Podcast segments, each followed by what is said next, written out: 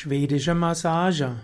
Schwedische Massage ist ein anderer Ausdruck für klassische Massage. Massage ist schon uralt, praktisch in allen Kulturen und in allen Heilsystemen gibt es Massage. Letztlich weiß jede Mutter, dass Massage ihrem Kind, ihrem Baby gut tut und auch in Partnerschaft sind Massagen etwas ganz Normales. Und so haben zum Beispiel in China die alten Ärzte schon um 2600 vor Christus Massagehandgriffe beschrieben. Es gibt Beschreibungen im Ayurveda über die Massagetechniken und wir finden auch beim griechischen Arzt Hippokrates Massage. Und so spielte die Massage immer schon eine große Rolle. Gegen Ende des Mittelalters wurde durch den Arzt und Alchemisten Paracelsus die Massage besonders wichtig. Aber und auch Samuel Hahnemann im 18. Jahrhundert, Anfang 19. Jahrhunderts empfahl die Massage als Ergänzung der Homöopathie. Besonders aber wurde die Massage beliebt in der sogenannten schwedischen Epoche. Die schwedische Epoche ist das Gebiet der manuellen Therapie.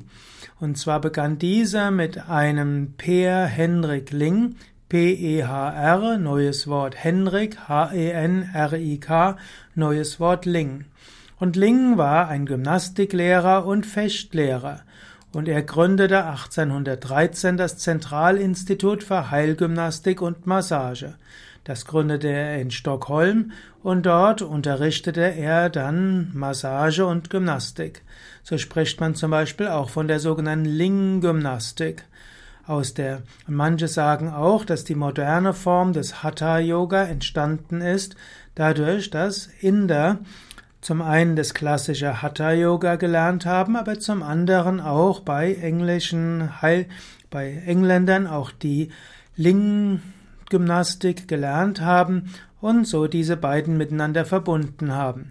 Diese ja, diese Verbindung von Ling-Gymnastik und Yoga wird allerdings nicht von allen so gesehen.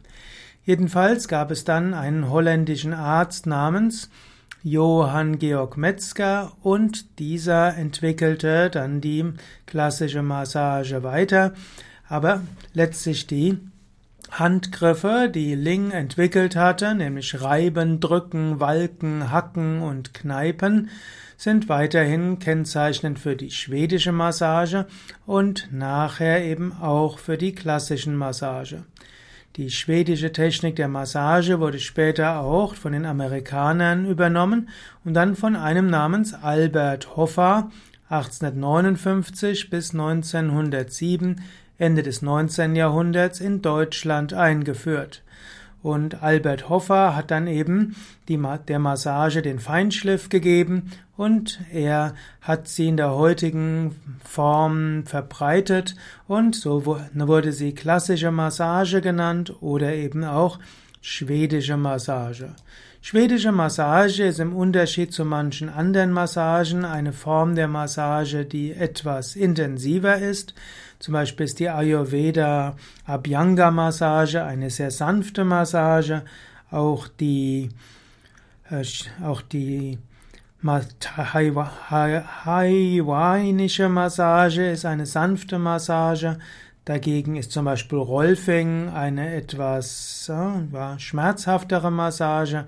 Die klassische Massage, also die schwedische Massage, hm, ist so ein Mittelding zwischen intensiverer und sanfterer Massage. Ja, soweit ein paar Gedanken zur schwedischen Massage und warum die klassische Massage eben auch als schwedische Massage bezeichnet wird.